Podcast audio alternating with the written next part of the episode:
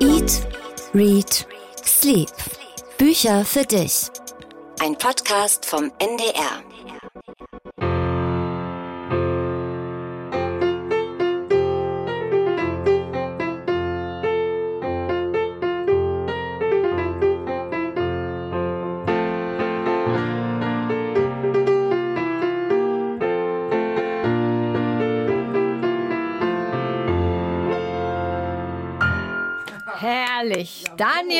Musste schon wieder ans Klavier bei uns. Diese Melodie kennt bestimmt jeder. Pippi Langstrumpf. Wir wollen nämlich heute hier ihren 75. Geburtstag feiern. Also den des Buches. Das ist nämlich in dieser Woche vor 75 Jahren in Schweden erschienen. So, und Daniel, du hast in einer früheren Folge mal gesagt, du hattest eine andere Kindheit. Da ging es um Enid Blyton.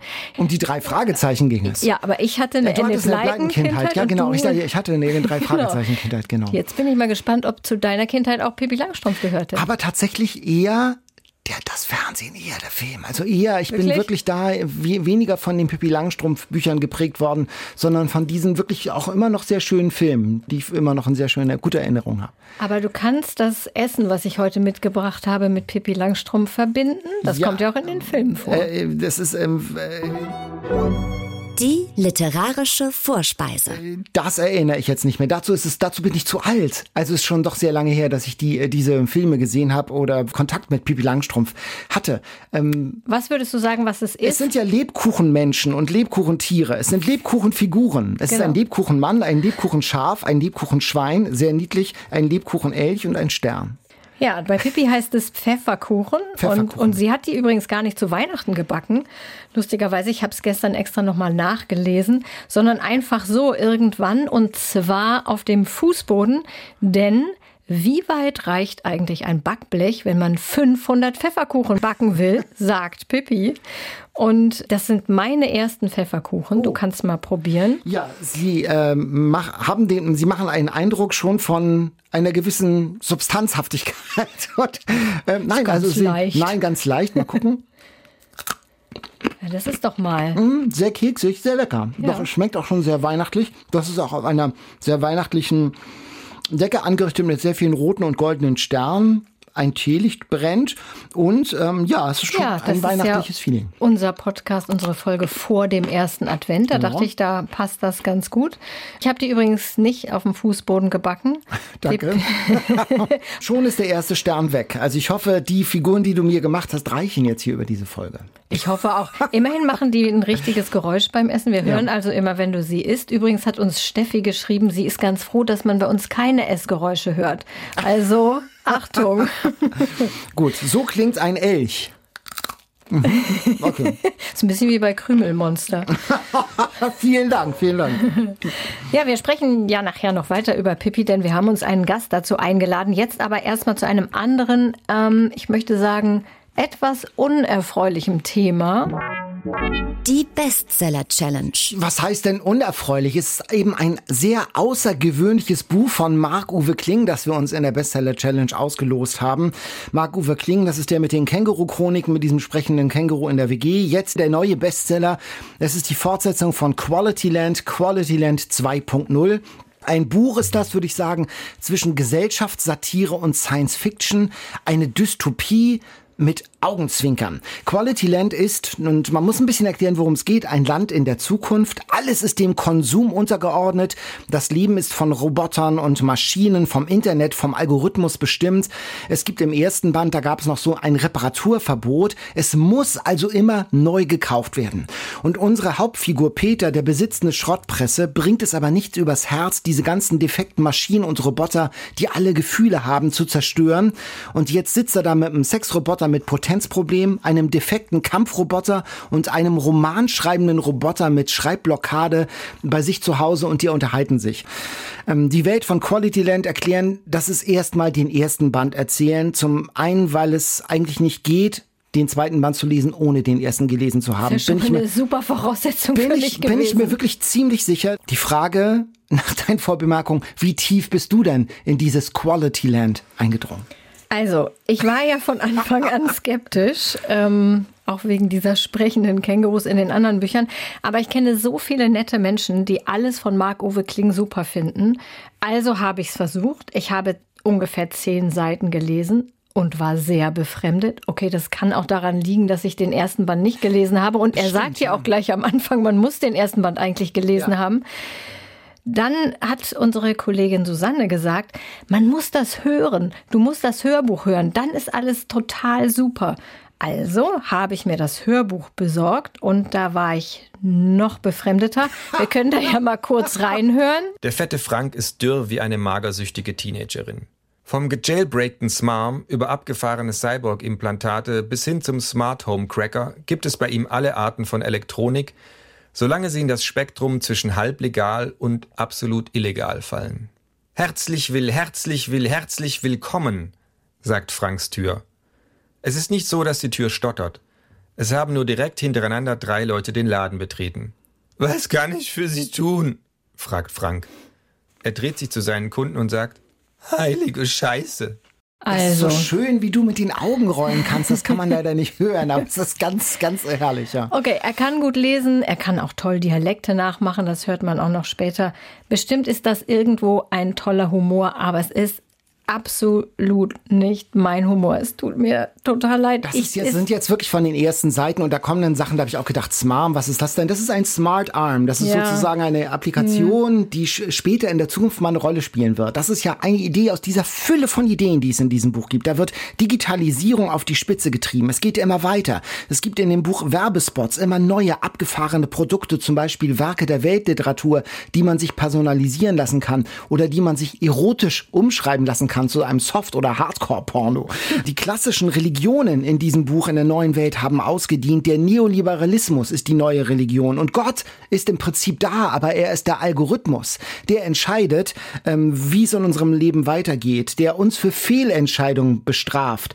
Das ist ein Buch voller irrer, manchmal gaga und alberner, verrückter Ideen. Zum Beispiel findet im neuen Buch auch ein dritter Weltkrieg statt und man merkt es gar nicht, so schnell ist er wieder vorbei, wie Hochfrequenzhandel an der Börse, wo in Nanosekunden Milliarden umgesetzt werden. Unsere Zukunft also weitergedacht und manchmal fragt man sich in diesem Buch, ja, ist das Zukunft oder gibt es das nicht? Sind wir da nicht auch schon? Ich finde, es hat ganz viele starke, tolle Ansätze. Ich kann verstehen, dass das nicht jedermanns Sache ist. Ich habe mich gefragt, wer von meinen Freunden oder Bekannten würde das denn lesen? Und ich habe festgestellt, wem ich das schenken oder weitergeben würde, es sind alles Kerle, es sind alles Männer. Ich glaube, es ist vor allem, ohne zu sehr auf Stereotype jetzt abzufahren zu wollen, ein Jungsbuch, die so ein bisschen mit Star Trek, mit Science Fiction, mit so technischen Finessen so umgehen können ähm, oder ich umgehen wollen. Star Trek. Ja, von der Tendenz her. Ich will ja nicht sagen Frau, also so, ja, das will ich ja gut. nicht sagen. Ja, genau.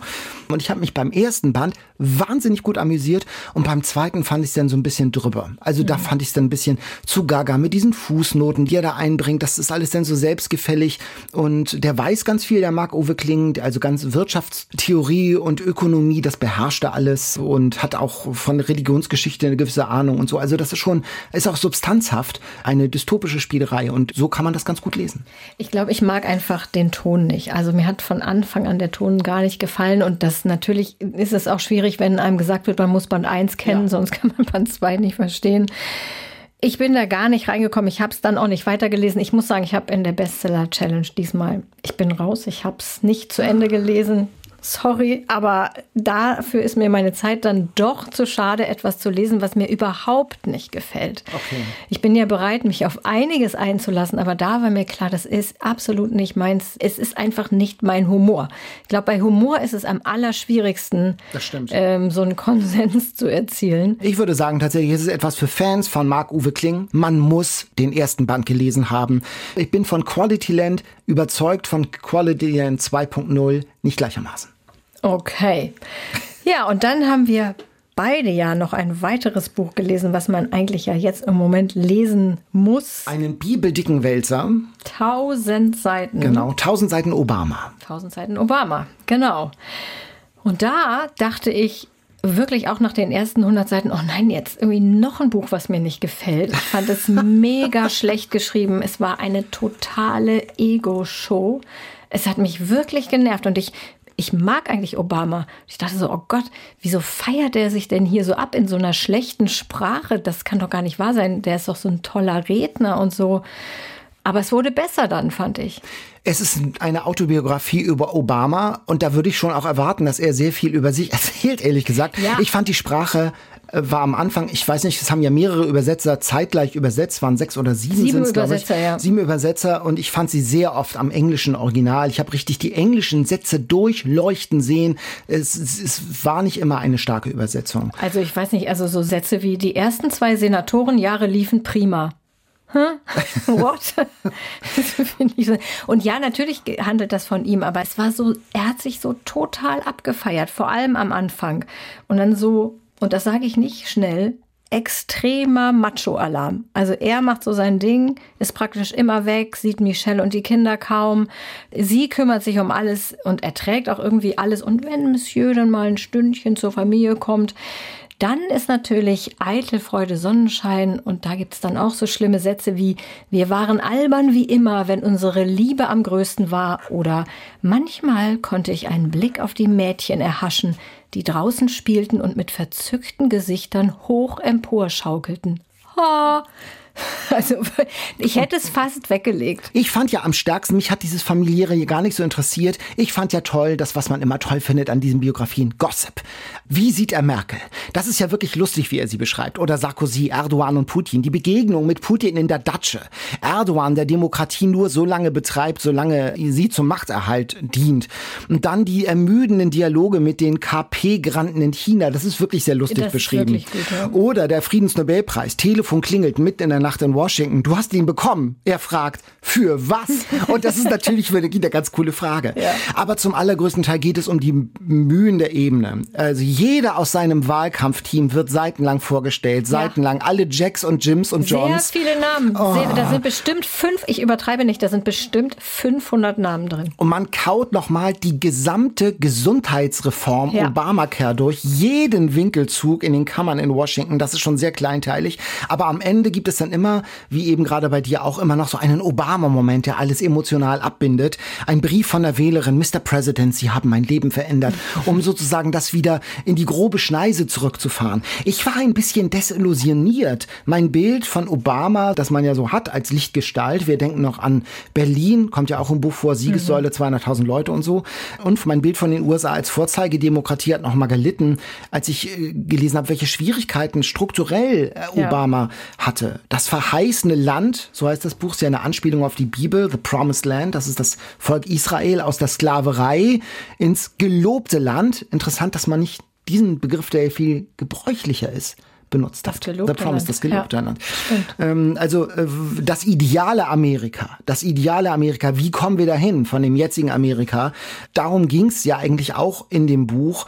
Ich sag mal, das ist ein Buch für Leute, die sich die Nächte bei CNN und Fox News um die Ohren geschlagen haben, als es in Georgia äh, um mhm. die Nachauszählung ging. Also wer wirklich ganz großes Interesse hat an der amerikanischen Innenpolitik, an Strukturen, an House of Cards, wie es wirklich ist mhm. sozusagen, mhm. der hat, glaube ich, Gewinn, wenn er dieses Buch liest. Wenn man nur an diesem Obama Spirit interessiert ist, dann reicht, glaube ich, auch eine gute Rezension. Ja, oder man ist bereit, äh, passagenweise umzublättern. Also ich meine, tausend Seiten, das hat mich auch schon so ein bisschen an den Rand gebracht innerhalb von einer Woche. Und ich gestehe hier, ich habe auch Seiten überschlagen, diese ganz kleinteiligen innenpolitischen Dinge. Aber ich bin dann immer wieder habe ich mich so festgelesen. Also die außenpolitischen Passagen ja. fand ich schon sehr interessant, wie es bei so einer Klimakonferenz da in Kopenhagen zuging. Ich meine, man weiß nicht, ob es nun wirklich genau so war, aber das liest sich auch schon toll. Aber so ein typischer Obama-Move ist dann immer, und das hat mich fast ein bisschen gestört, weil das so, vielleicht ist das so amerikanisch, dass ja, die Tochter sagt, gerettet. ja, die Tochter, ja, und die Tochter sagt dann, Papa, ich möchte, dass du den Tiger rettest. Es ist sehr also. pathetisch und natürlich ist er am Ende immer derjenige, der den entscheidenden Clou hat, der die Konferenz zum Abschluss bringt. Mit einem ne? coolen Spruch und so, ja. Ja, so schon, aber das liest sich dann schon ganz interessant und ich fand, man bekommt halt auch mit, wie schwer das ist, der mächtigste Mann der Welt zu sein. Das ist ja, ja was, was, das kann man sich überhaupt nicht vorstellen, in so einer Position zu sein und ich finde, dass das dann auch gut beschrieben ist. Also, das stimmt, diese Transformation, ja, genau. Ja. Vom, vom normalen Menschen, vom Kandidaten und wie es immer enger wird, wie die Beobachtung immer stärker wird,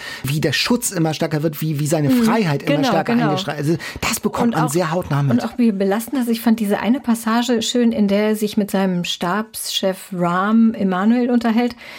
Und da schreibt er, wenn das vorbei ist, sollten wir es mit etwas Einfacherem versuchen, sagte ich einmal zu ihm, also Obama zu Ram. Wir könnten mit unseren Familien nach Hawaii ziehen und am Strand einen Smoothies-Stand eröffnen. Smoothies sind zu kompliziert, sagte Ram. Wir verkaufen T-Shirts, aber nur weiße, in Größe M, sonst nichts, keine anderen Farben, Muster oder Größen. Wir wollen keine Entscheidungen treffen müssen. Also so diese Sehnsucht nach so einem totalen Vakuum mhm. von belastenden Entscheidungen, die die ja. ständig treffen müssen. Das, also das ist dann wirklich gelungen. Und ich finde, das muss ich nochmal sagen, nach 200 Seiten wird der Stil erstaunlich besser. Vielleicht also, liegt es an der auch an der anderen Übersetzung möglicherweise oder es gab dann einfach mehr zu erzählen, was nicht so kleinteilig ja, war. Vielleicht. Ja, vielleicht. Ja, Obama, das war Brocken. Wir haben aber auch noch kleinere Brückchen gelesen. Das geht ja auf Weihnachten zu, zumindest auf den Advent. Wir wollen auch in den kommenden Wochen weihnachtliche Bücher vorstellen und ich habe zwei kleine mitgebracht, die in Wahrheit nur eins sind. Ich sehe schon Katharinas äh, erschrockenen Blick. Es ist von Susanne Niemeyer, das ist so eine christliche Publizistin hier aus Norddeutschland. Die schreibt so wunderbare Geschichten rund um Advent und Weihnachten. Eben nicht nur so Weihnachtsgeschichten, bei denen zufällig eine Tanne im Bild steht oder die im Dezember spielen, sondern da geht es auch um Weihnachten. Weihnachten, also substanziell. Das Weihnachtsschaf zum Beispiel, das klingt erstmal betulich, das ist wirklich sehr witzig über ein Schaf in der Weihnachtskrippe und das sagt so, da liegt was in meinem Essen und es schreit. Und dann geht es los, eine, die Weihnachtsgeschichte aus der Sicht des Schafs. Oder drei Jungs, so richtige Bagaluten aus einer Vorstadt, die für die Schule die Geschichte der heiligen drei Könige umsetzen, darstellen sollen. Ich habe dir gerade vor unserer Aufnahme davon ein bisschen vorgelesen. Das ist so lebensnah und auch komisch. Das sind sind so Texte, bei denen man sagt, ja, wenn Kirche ein bisschen mehr so wäre, so witzig, so liebevoll, so humorvoll, mit Augenzwinkern, selbstironisch und auch ein bisschen frech, so wie es sein sollte. Und so ist es hier. Ich mache ja ab und an so Adventsnachmittage, Weihnachtsfeiern auch in so Kirchengemeinden und da habe ich die Geschichten auch mitgenommen. Und am Ende da haben die Leute immer gesagt, ja, schön, Herr Kaiser, haben Sie das gemacht. Aber die Geschichten von Susanne Niemeyer, die waren ja der Hammer. Also das sind meine Weihnachtstipps. Das sind immer 24 Geschichten, also genauso Adventskalendermäßig. Jesus Jesus klingelt, neue Weihnachtsgeschichten und das Weihnachtsschaf, 24 wunderbare Geschichten. Man kommt richtig in eine besinnliche, adventliche Stimmung. Daniel in seinem Element. Wirklich. es sind wirklich ganz Haupt, tolle. Haupt-PR-Person der evangelischen Kirche. Nein, nee, ich kann ja auch kritische Sachen sagen durchaus, aber das ist hier wirklich auch bei Menschen, die gar nichts mit, mit Kirche am Hut haben. Wenn, wenn man diese Geschichten vorliest und erzählt, das öffnet äh, ganz viel, weil das irgendwie so ein ehrlicher Umgang mit Sprache und mit dem Thema Weihnachten ist. Toll. Hammer. Du hast genau. mich total überzeugt. Ich habe mitgebracht ein Bilderbuch, denn wie gesagt, ich brauchte etwas Erholung nach diesen vielen tausend Seiten tausend, Obama, die ich fast alle gelesen habe, Obama. Und das ist ein Bilderbuch, aber es ist eigentlich für alle. Ich reiche es dir schon mal rüber, dann. Ja. Ich habe ein paar Seiten für dich äh, markiert und ja. du musst die jetzt mal nacheinander, wenn ich es sage, noch nicht okay. aufschlagen. Warte kurz, ich muss ja. kurz sagen, wovon es überhaupt, was es überhaupt ist. Es ist eine Liebeserklärung an Bücher sozusagen. Also viele Leute denken ja, für Bücher gelten so Regeln wie sei vorsichtig damit, mach keine Knickereien, äh, leg es ordentlich weg. Aber in Wirklichkeit möchten Bücher gelesen und geliebt und benutzt werden werden. Das mein ist so die, Credo. dein Credo. Mein Credo. Und die Philosophie dieses Bilderbuchs von Carrie Smith. Sie gibt Tipps dazu, wie man mit Büchern wirklich richtig umgeht. Jetzt mhm. guck mal auf die Markierung 1. Ja. Ah, da soll man, sag mal, steht zum Beispiel hier klopfen. Also man soll, man soll ein Buch erfahren, indem man manche Stellen mal klopft, mal hier hintippen, hier anschnipsen, hier draufhauen, hier den Ellbogen draufstoßen. Kannst du alle Seiten schnell über den Daumen laufen lassen. Hör mal, was für ein Geräusch das macht. Jetzt tu so, als wärst du der Wind, der durch die Seiten bläst. Puste kräftig, um sie umzublättern. So klingt ein Buch. Genau, jetzt guck mal auf Seite 2, also auf, auf der Markierung 2. Ja. Schnupper mal an dem Buch. Wonach riecht es? Erinnerst du dich manchmal an bestimmte Gerüche, wenn du ein Buch liest? Riech mal, wie riecht das Buch? Ich rieche super gerne an Büchern übrigens. Ja, es kommt, äh, ja. Also ich rieche Also ich finde, Bücher Aber man riechen ist auch unterschiedlich. Individuell oder? fast, oder? ja, genau, ja. Ich Ich riech gleich mal hier an meinem Pippi Ja. Langstrumpf-Buch. Das riecht ein bisschen schon gelesen. Ja. Dann ein, es gibt auch einen Vorschlag, zehn Lesepositionen soll man ausprobieren. Man soll mit dem Buch rennen, man soll das Buch mit in ein Versteck nehmen, man soll eine geheime Nachricht für den nächsten Leser im Buch verstecken. Also ganz viele Ideen, was man mit Büchern machen kann. Und das bei der vierten Markierung würde ich besonders freuen. Ja, Daniel. ich habe schon, ich habe schon geluschert. Ein heißgeliebtes Buch erkennt man daran, dass es ziemlich zerfleddert ist. Wie sieht dieses Buch jetzt aus? Wusstest du, dass man von einem alten Buch oft sagt, es habe Eselsohren? Das bedeutet, dass die Buchseiten an den Ecken umgeknickt sind und das Buch abgenutzt aussieht. Hast du das hinbekommen? Darf ich? Darf ich? Ah, es, mich schmerzt es ein bisschen. das so geht sehr, ne? fast Genau. nicht. Ich kann gerne das Ah. Buch überall mit hinnehmen und in zehn Lesepositionen bringen, aber einen Knick Guck mal, in reinmachen. dem Buch, das ich mitgebracht habe, habe ich tatsächlich auch schon ein kleines Eselsohr reingemacht. aber in so ein Ja, genau. nagelneues Buch ein Nagelneues. Eselsohr reinzumachen, das würde mich doch ein bisschen schmerzen. Guck mal, du stellst dieses Buch vor und hast den Sinn gar nicht erfasst. Doch, doch, doch, ja, ja, ja, ja. Riechen und so ist schön, Riechen aber kein so. Eselsohr. Naja, Eselsohr. Aber trotzdem, ich meine, ich habe natürlich auch Bücher, die ich sehr geliebt habe und ganz oft gelesen habe, in denen ist noch Sand vom Strand, denn die sind ganz auseinandergegangen, weil ich Ah. sie so oft gelesen habe. Klar, also ich finde, dieser Ansatz ist ganz toll. Macht In dieses Erstausgaben mache ich ja auch keine Eselsohren Ja, rein. Was denn? Macht dieses Bilderbuch fertig von Carrie Smith, wie man ein Buch zum Leben erweckt. Ich finde, das ist eine sehr, sehr schöne Idee und ein schönes Geschenk für alle Leute, die Bücher lieben. Und das war jetzt auch schon eine geschickte Überleitung zu unserem Gast. Also Stichwort Bilderbuch, denn unser Gast hat auch was mit Kinderbüchern zu tun und mit Pippi Langstrumpf. Das haben wir ja schon am Anfang gesagt. Heute zu Gast bei Eat, Read, Sleep. Silke Weitendorf ist zu uns ins Studio gekommen, die Verlegerin vom Oettinger Verlag, inzwischen mit ihrer Tochter zusammen und Grande Dame der deutschen Kinderliteratur, kann man doch so sagen, oder? Hallo, Frau Weitendorf. Hallo. Ja, so bin ich zwar noch nicht betitelt worden, aber das klingt nicht schlecht. Dann wird es ja aber mal Zeit. ich finde, es klingt sehr gut. Ja, wir haben schon ein paar Pfefferkuchen aus Pippi Langstrumpf bereitgelegt, passend zu unserem Podcast-Titel Eat, Read, Sleep. Ich hoffe, sie schmecken so wie in Schweden. Toll, dann muss ich sie ja jetzt probieren, aber dann kann ich nicht reden. Dann- Dann etwas später. Ich habe schon fast alle aufgegessen. Ich weiß nicht, ob sie wie in Mm. Schweden schmecken, aber sie schmecken sehr gut. Sehr Ich gut. habe den großen noch gelassen. Genau. Ich habe gelesen bei Wikipedia, Silke Weitendorf war das erste Kind, das die deutsche Übersetzung von Pippi Langstrumpf lesen durfte. Stimmt das? Ja, ich denke mal, irgendwann habe ich das so realisiert, denn ähm, ich habe ja den Text schon kennengelernt, bevor es überhaupt ein Buch geworden ist auf Deutsch. Also insofern muss ich die erste wohl gewesen sein. Ja, ich wüsste nicht, wer sonst. Können Sie sich noch an den Moment erinnern? Also Ihren ersten Eindruck, Ihre erste Begegnung mit Pippi? Das ist etwas schwierig zu sagen, nach so langer Zeit das wirklich so rekapitulieren zu können. Aber ich weiß zumindest unbedingt, dass ich sehr, sehr fasziniert war. Dass es für mich eine so besondere Figur und so ein anderes Mädchen war als alles, was ich vorher gelesen habe. Und ich habe viel gelesen. Ich konnte zum Glück sehr früh schon lesen und hatte ja auch eine große Bibliothek, dadurch, dass meine Eltern Verleger waren. Das ist mir sofort aufgegangen, dass Pippi ein so unbegreiflich tolles Mädchen ist, das sich so viel traut, das so freiheitlich reagiert, das sich so einsetzt für ihre Kameraden, das so stark ist und unabhängig frei. Also das alles, das hat sich einem als Kind schon sofort mitgeteilt. Und kannten Sie da denn Astrid Lindgren schon? Nein, ich habe Astrid Lindgren kennengelernt, da war ich etwa elf Jahre oder zwölf Jahre alt. Und da hat sie uns besucht und da habe ich sie kennengelernt. Und, und wie war das?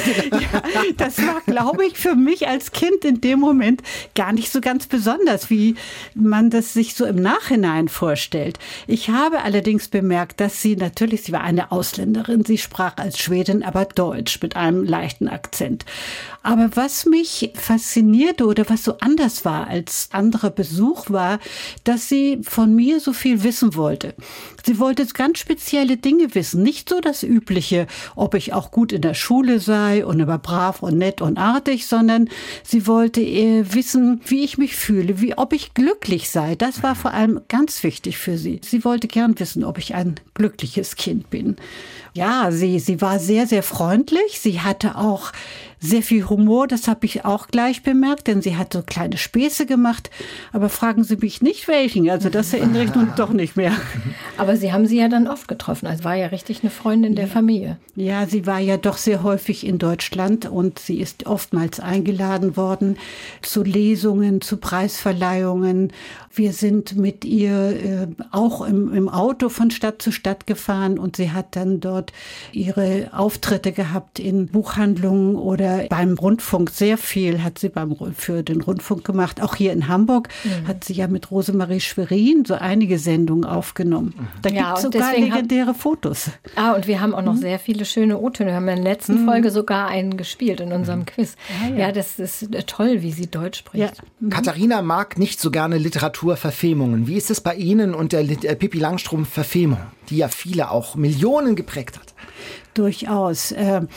Wenn das denn gut gemacht ist, dann finde ich es nicht schlecht. Also Pippi Langstrumpf lebte ja durch äh, die Inga Nilsson, die die Pippi verkörpert hat und die hat es einfach ganz, ganz toll gemacht. Äh, wenn ich das kurz einfügen darf, ich mag alle Astrid Lindgren-Filme, das schon. Also die große da, Ausnahme. Also als Kind habe ich auch nicht so rumgespießt mit Literaturverfilmung. Nein, ich liebe die Astrid Lindgren-Filme. Ja, und die äh, Ferien auf Saltkrokan zum Beispiel, das liebe ich sehr, also als ja. Film auch. Ja, und beides. Michel natürlich. Ja, natürlich. Ach, ah ja, sicher. Mhm. Ja. ja, viele Kinder lernen ja heute gar nicht mehr Pippi als Buch oder eben durch das Buch kennen, sondern wirklich nur durch die Filme. Mhm.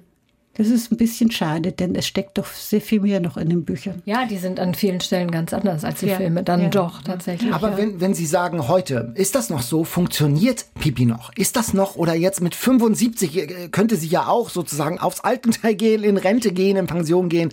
Wird es noch gelesen? Kann man das noch lesen heute? Ja, das, ich behaupte mal unbedingt, denn Kinder lieben sie nach wie vor. Pippi ist zeitlos. Und durch diese Zeitlosigkeit erreicht sie die heutigen Kinder noch. Und Astrid selbst hat ja auch mal gesagt, dass sich ja die Seele eines Kindes nicht verändert. Also Kinder von vor 50 Jahren empfinden noch genau dasselbe wie, wie heutige Kinder. Also sie kommt bei Kindern heute noch an. Das ist das sehr Schöne, weil es ja vielleicht auch sprachlich, weil Astrid ja sehr einfach geschrieben hat. Das ist ja eine Kunstform auch eigentlich gewesen und sie wollte das ganz bewusst so. Und es hat so viel Fantastisches und Fantasievolles, das veraltet auch nicht. Astrid Lindgren ist ja eine der wenigen Autoren, die tatsächlich die Zeit überdauert haben. Also es gibt ganz ja. wenige. Was würden Sie denn sagen, was ist das Entscheidende, was sich in der Kinderliteratur in den letzten 50 Jahren verändert hat?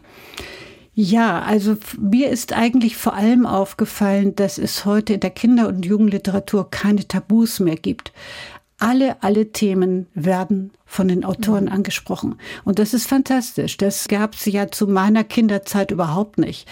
Das ist also zum Beispiel. Ja, ich meine damit eben sozialkritische mhm. Bücher zum Beispiel oder politische angehauchte Bücher. Unsere Vergangenheit, alles das wird heute im Kinderbuch sehr schonungslos aufgegriffen und Kinder werden ganz schön gefordert oftmals mit den Inhalten, mit denen sie sich auseinandersetzen können. Außerdem kommt aber eine andere Linie, das ist eben die fantastische, das Fantasy-Buch. Das ist ja eine richtige Welle geworden, die über viele Jahre jetzt schon andauert und wo sich eben Kinder und Jugendliche in diese Fantasiewelten hineinträumen können und miterleben können und die viele begeistern. Das ist etwas, was es zur Zeit von Pippi Langstrumpfs Entstehen natürlich noch gar nicht so gab. Kinderbuch schreiben, das muss man können und trotzdem glauben viele C- und D-Promis, dass es ganz einfach ist, ein Kinderbuch zu schreiben. Ich schreibe auch mal ein Kinderbuch. Wie viel von ja. diesem Material, sag ich mal, haben Sie bei sich auf Ihrem Schreibtisch liegen? Ach, dauernd kommt sowas leider. ja, das ist durchaus so. Und vor allem, wenn das dann noch in einem Begleitbrief erklärt wird, meine Kinder oder meine Nachbarskinder oder sonstige Kinder, die haben es äh, gelesen und die sind ganz begeistert und das muss unbedingt ein Buch werden. Ja, leider ist das in den wenigsten Fällen so. Wirklich erzählen können und etwas aussagen, was eben fasziniert und was zum Lesen animiert, das ist gar nicht so einfach. Und diesmal eben schnell ein Kinderbuch schreiben, nein, das ist in der Regel dann doch nicht dazu angetan, dass man das auf den Markt bringt. Nochmal kurz zurück zu Astrid Lindgren äh, und dem Essen. Also Astrid Lindgren hat ja sehr viele Gerichte in ihren Büchern immer untergebracht. Also ich finde unvergessen die Fleischklößchen, die Carlson vom Dach der Haushälterin immer stibitzt, um ja. sie zu tiritieren. die Zuckerkringel, Richtig. die Maditas Freund Abbe verkauft. Da ja. dachte ich auch immer so, oh Gott, die schmecken mhm. bestimmt total lecker. Oder natürlich die Blaubeersuppe in der Schüssel, in der Michel mhm. hinterher stecken bleibt. Das die große Aufräumen von Katholt, von Nicht, mit dem Weihnachtsessen. Ja. Dem, als, sie, als sie da aufzählt, was es alles auf dem Tisch gab, das ist ja unwahrscheinlich. Ja, Doch Wahnsinn. Astrid hat gerne, hat viel vom Essen geschrieben, das ist richtig, ja. Hat sie mal für Sie gekocht? Waren Sie mal bei ihr zum Essen? Oh ja, ich bin häufiger bei ihr gewesen. Sie hat allerdings, wie sie älter wurde, hat sie dann das Essen aus dem Restaurant, das unten in ihrem Hause lag, kommen lassen. Also das war ganz schön für sie, weil sie im ersten Stock wohnte und im Erdgeschoss, wie gesagt, ein Restaurant war. Aber sie selbst hat, ja, die typischen Dinge hat sie uns angeboten. Also zum Beispiel die Fleischbällchen mit natürlich Preiselbeerkompott. Das ist also äh, ganz wichtig dazu.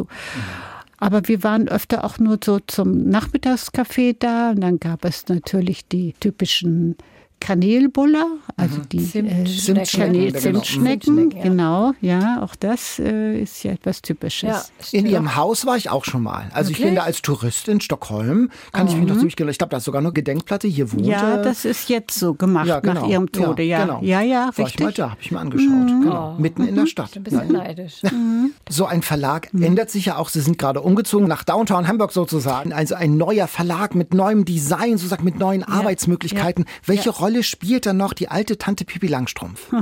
Die spielt eine große Rolle und die spielt hoffentlich noch lange eine große Rolle.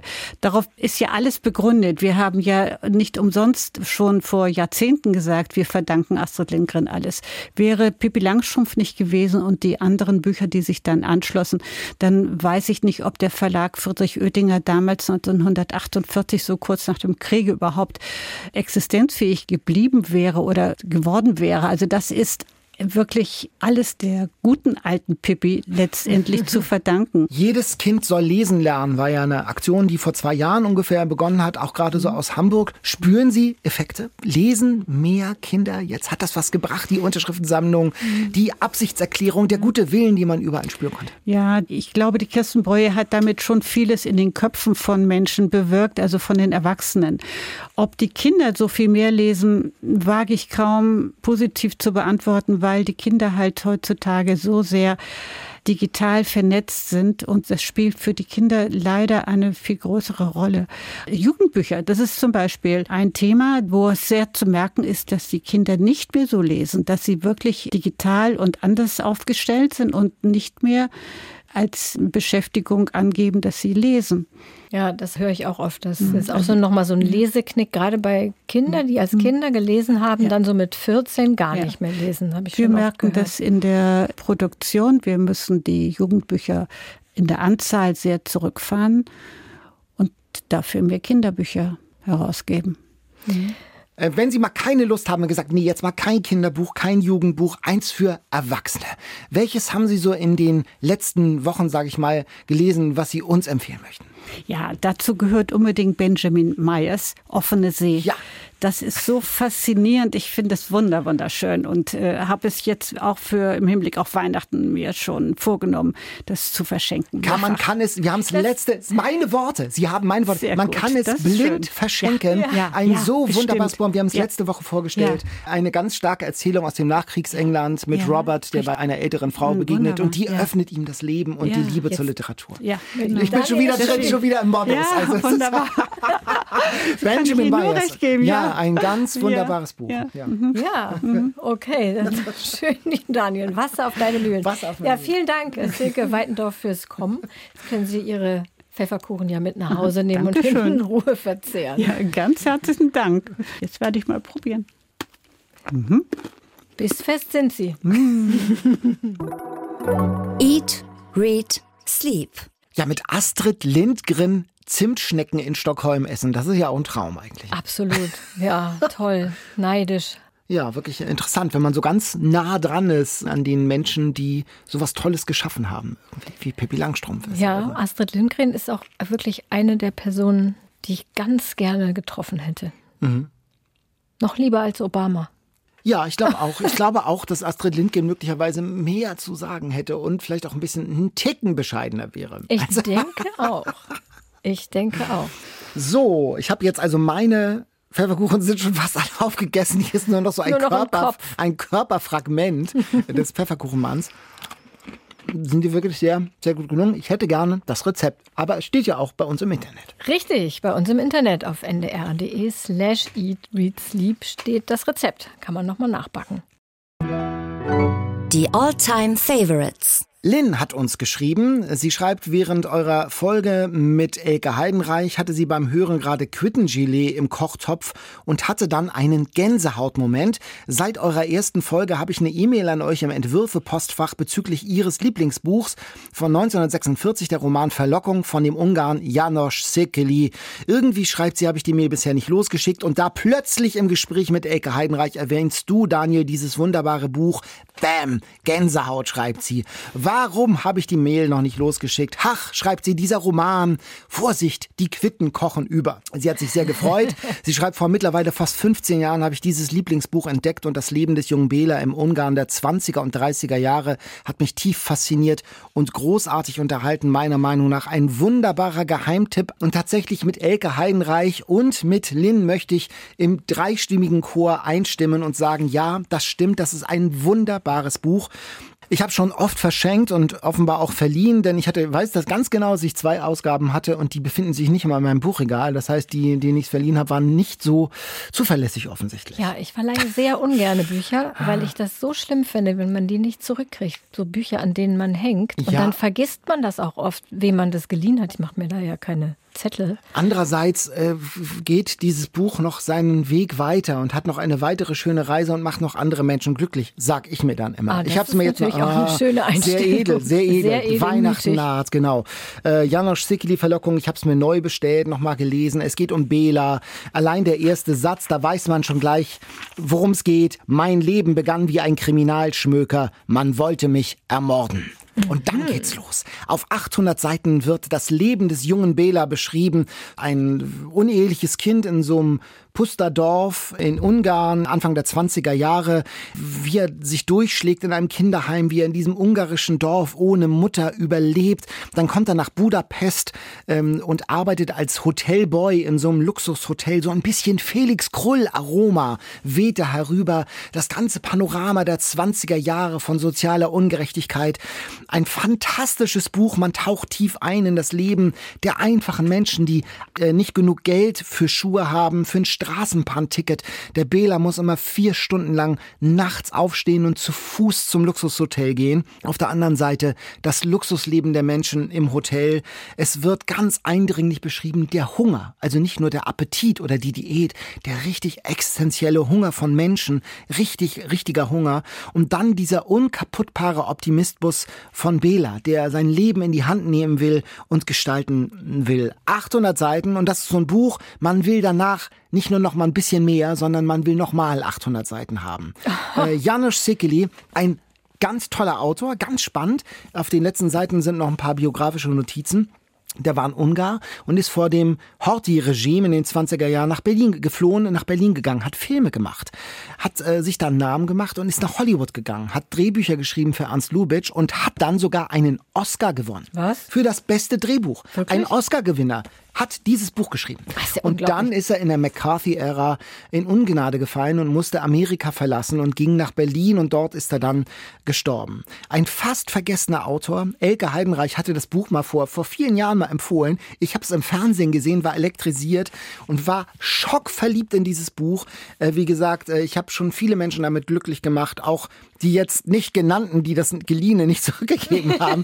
es ist wirklich ein super Buch. Vielen Dank auch Lynn äh, nochmal für die Schilderung des Gänsehautmoments. Janosch Sikeli, Verlockung. Vielleicht kriegst du jetzt lauter so anonym zugesandte Verlockungsbücher zurück. nee, jetzt habe ich wieder eins. Also Leute, ihr könnt sie behalten. Ihr könnt sie behalten oder weiter verschenken. Weiter verschenken. weiter verleihen vielleicht. Ja, genau. Ja, ich habe was von Stefan Zweig mm. mitgebracht und Monika hat mich an den Autor nochmal erinnert mit ihrer Mail. Monika hat uns geschrieben, Mein Alltime favorite ist Ungeduld des Herzens von Stefan Zweig. Ich, jetzt 56, erhielt dieses Buch zu meinem 16. Geburtstag von meiner sehr geliebten Großmutter mit dem Hinweis, es sei nun auch mal die Zeit für ernsthafte Literatur gekommen. und Monika hat dieses Buch verschlungen und gleich danach noch die Schachnovelle Verwirrung der Gefühle Erasmus von Rotterdam gelesen. Und sie liebt die detaillierte Darstellung der Person und den pointierten Umgang mit der deutschen Sprache. Und dann schreibt sie noch was, was ich total schön finde. Sie schreibt, Bewusst habe ich mir einige Zweigwerke bis heute nachgelassen, um immer mal wieder eines wie einen besonderen Wein zu genießen, nicht ohne dabei an meine Großmutter zu denken, die mir so insgesamt das Lesen und Bücher als Lebensbegleiter und Lehrer geschenkt hat. Mhm. Diese Vorstellung, ein Buch sich aufzusparen wie einen besonderen Wein, das finde ich sehr schön. Zweig war übrigens auch einer meiner ersten erwachsenen Autoren, nachdem ich mich dann irgendwann mühsam von Enid Blyton gelöst hatte. und mein Liebstes von ihm, also meine zwei Liebsten von ihm sind die Schachnovelle und Sternstunden der Menschheit. Ja. Das habe ich jetzt hier mitgebracht. 14 entscheidende Momente der Weltgeschichte, der Kampf um den Südpol zum Beispiel oder die Weltminute von Waterloo. Allein dieser Titel dieser mhm. kleinen äh, historischen Geschichte der ist total schön. Die Weltminute von Waterloo, herrlich. Oder das Genie einer Nacht hat mich auch sehr beeindruckt. Also die Nacht, in der Roger de Lisy die Marseillaise geschrieben hat. Mhm. In, in einer Nacht, so wie im Wahn, so runtergeschrieben und komponiert.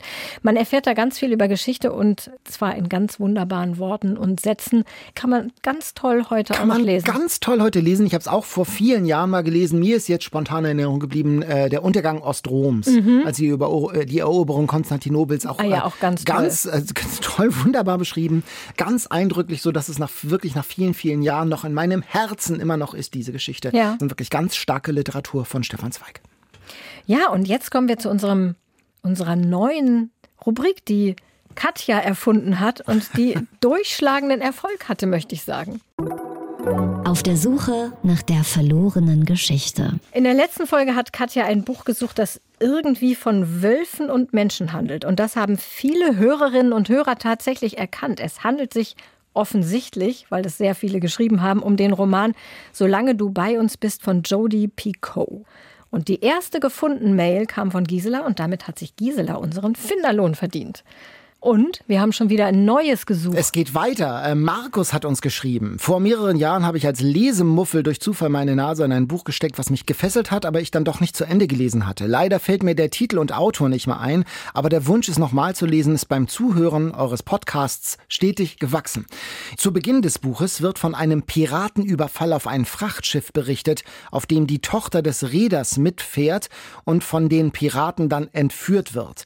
Ein ehemaliger Angehöriger einer Spezialeinheit wird vom Räder beauftragt, sich auf die Suche nach der Tochter zu machen. Markus schreibt, der Schreibstil und die detaillierten Erzählungen haben mich fasziniert und ich kann euch nicht sagen, warum ich das Buch nicht weiter bzw. zu Ende gelesen habe. Jetzt hoffe ich mit eurer Hilfe, dies nachholen zu können. Also, lieber Eat, Read, Sleep, Schwarm, waltet eures Amtes. Kennt ihr dieses Buch? Das klingt nach so einem Action-Thriller ein bisschen. Ja, ne? also da blitzt bei mir keinerlei Erinnerung auf. Nein, auf. Genau. Also wir sind jetzt wirklich auf euch angewiesen.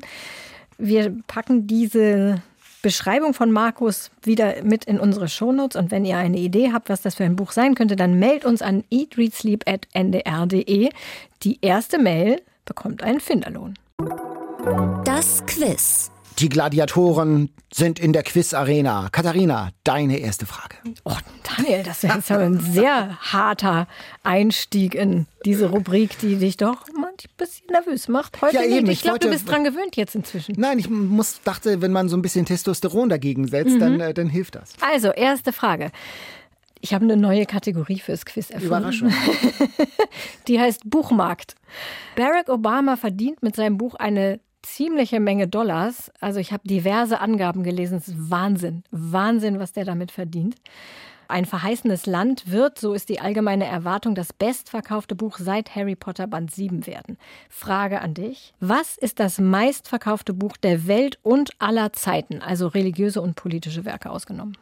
Ist es A, der Alchemist von Paulo Coelho, mhm. B, eine Geschichte aus zwei Städten von Charles Dickens oder C, Fifty Shades of Grey? Nein, Charles Dickens ist es. Ja, wusstest du schon, oder? Hast du schon mal gehört? Ich kann sein, irgendwo im, im Hinterkopf schl- schlummerte es Ja. irgendwie. Ich glaube, bei der, bei der Recherche nach Quizfragen äh, ist mir das schon mal irgendwann Ach so, untergekommen. das ist Und deshalb, deshalb, tückisch. ja, das ist tückisch, genau. Also, ja, der, der, genau. Und als ich das nämlich das erste Mal gelesen habe, war ich, dachte ich, das kann doch gar nicht sein. Eine Geschichte aus zwei Städten ist sehr unbekannt in. Deutschland. Also ich habe das noch gar nicht gelesen. Jan hat es bestimmt gelesen, er ist ein großer Charles Dickens-Fan. Deswegen habe ich es extra nicht ihn gefragt, sondern dich.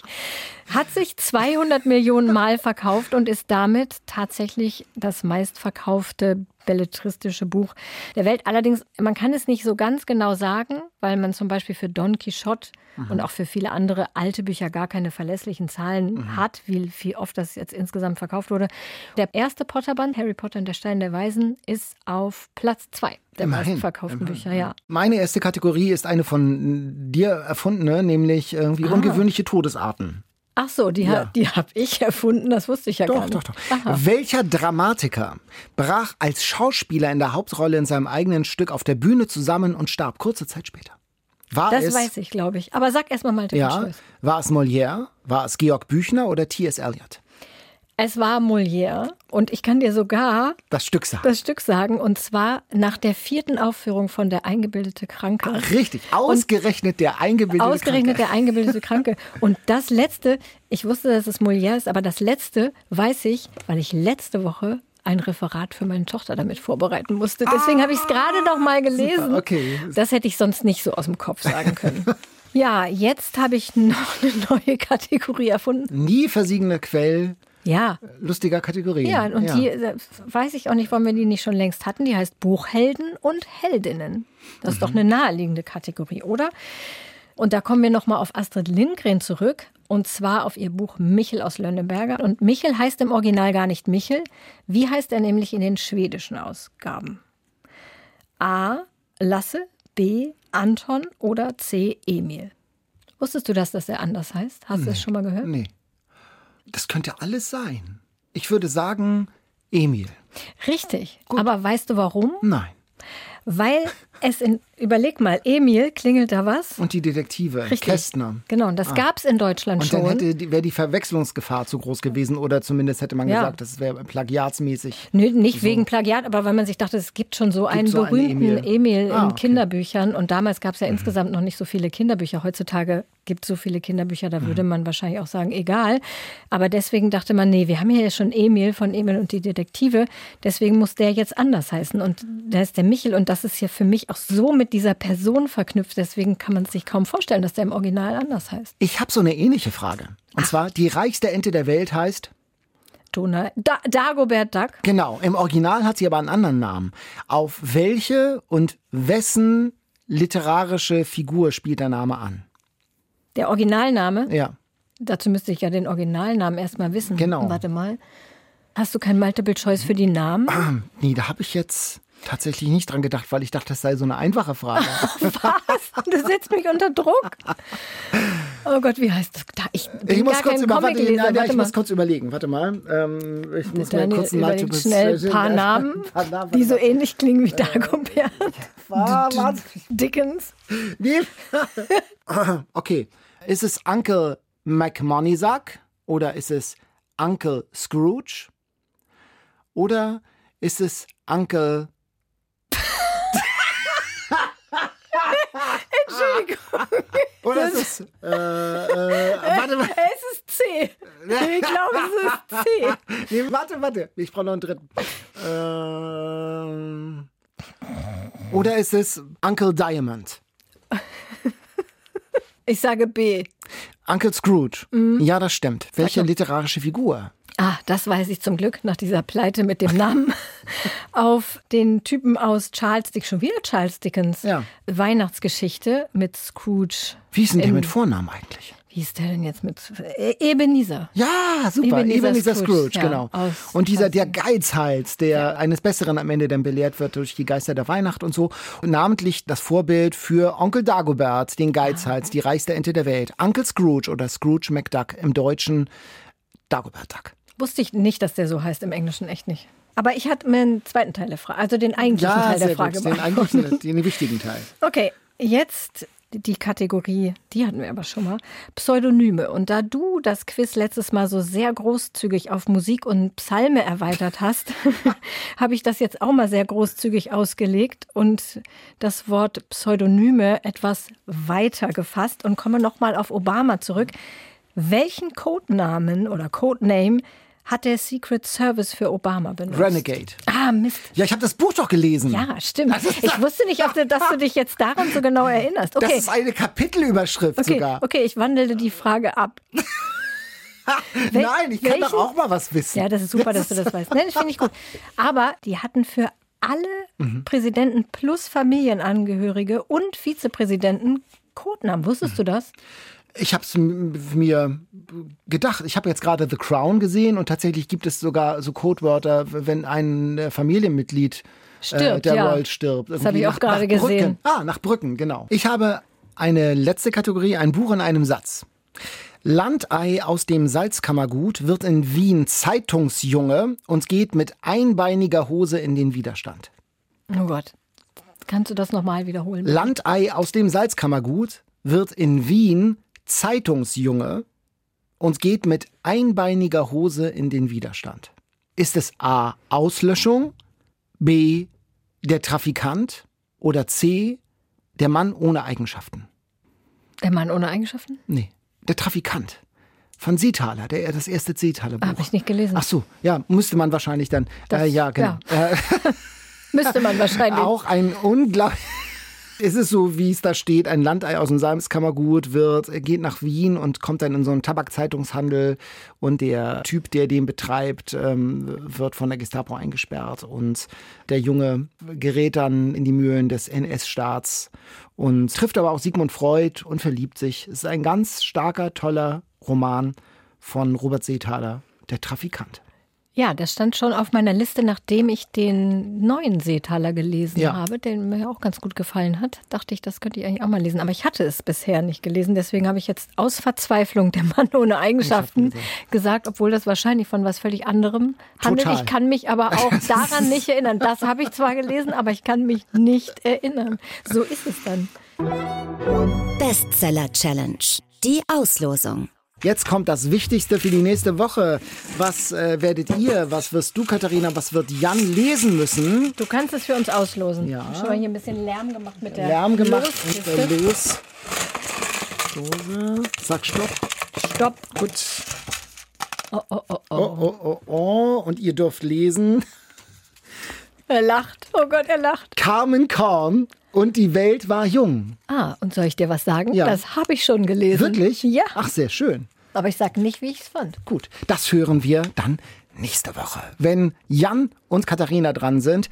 Ja, jetzt haben wir euch mit ziemlich viel Lesestoff versorgt und falls ihr eventuell mal irgendwann nicht lesen wollt, haben wir für euch jetzt noch eine Hör- und Sehempfehlung.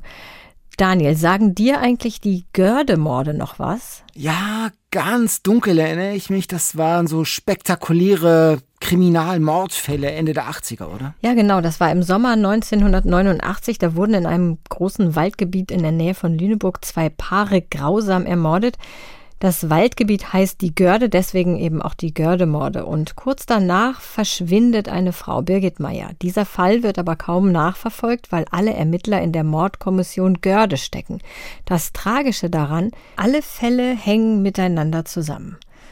Und der NDR hat jetzt einen neuen Podcast, einen neunteiligen Podcast, der neue Spuren aufnimmt aus diesem Fall, Entwicklungspannen aufzeigt und auch Angehörige zu Wort kommen lässt, denn die sind ja bis heute von den Taten damals gezeichnet.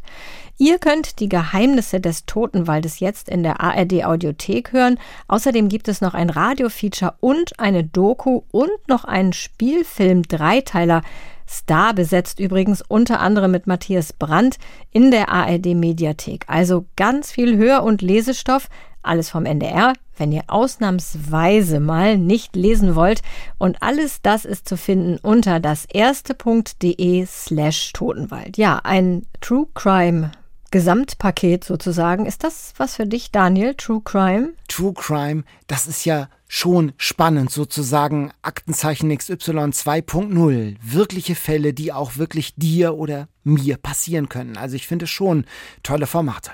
Wir könnten eigentlich auch mal wieder einen Krimi bei uns vorstellen. Mal gucken, vielleicht finde ich ja für die nächste Woche auch einen Krimi. Also bis dahin aber jetzt erstmal frohes Lesen, hören und sehen. Schön, dass ihr dabei wart heute. Wenn ihr ein Lieblingsbuch habt, ein Herzensbuch, das euch schon viele Jahre begleitet, schickt es uns doch an eatreadsleep.ndr.de und bewertet uns doch, wenn es euch gefallen hat, bei eurem Podcast-Anbieter. Das wird uns freuen. Ja, unbedingt. Empfehlt uns weiter und abonniert uns und wir freuen uns. Und bis nächste Woche. Bis nächste Woche, genau. Ciao. Tschüss.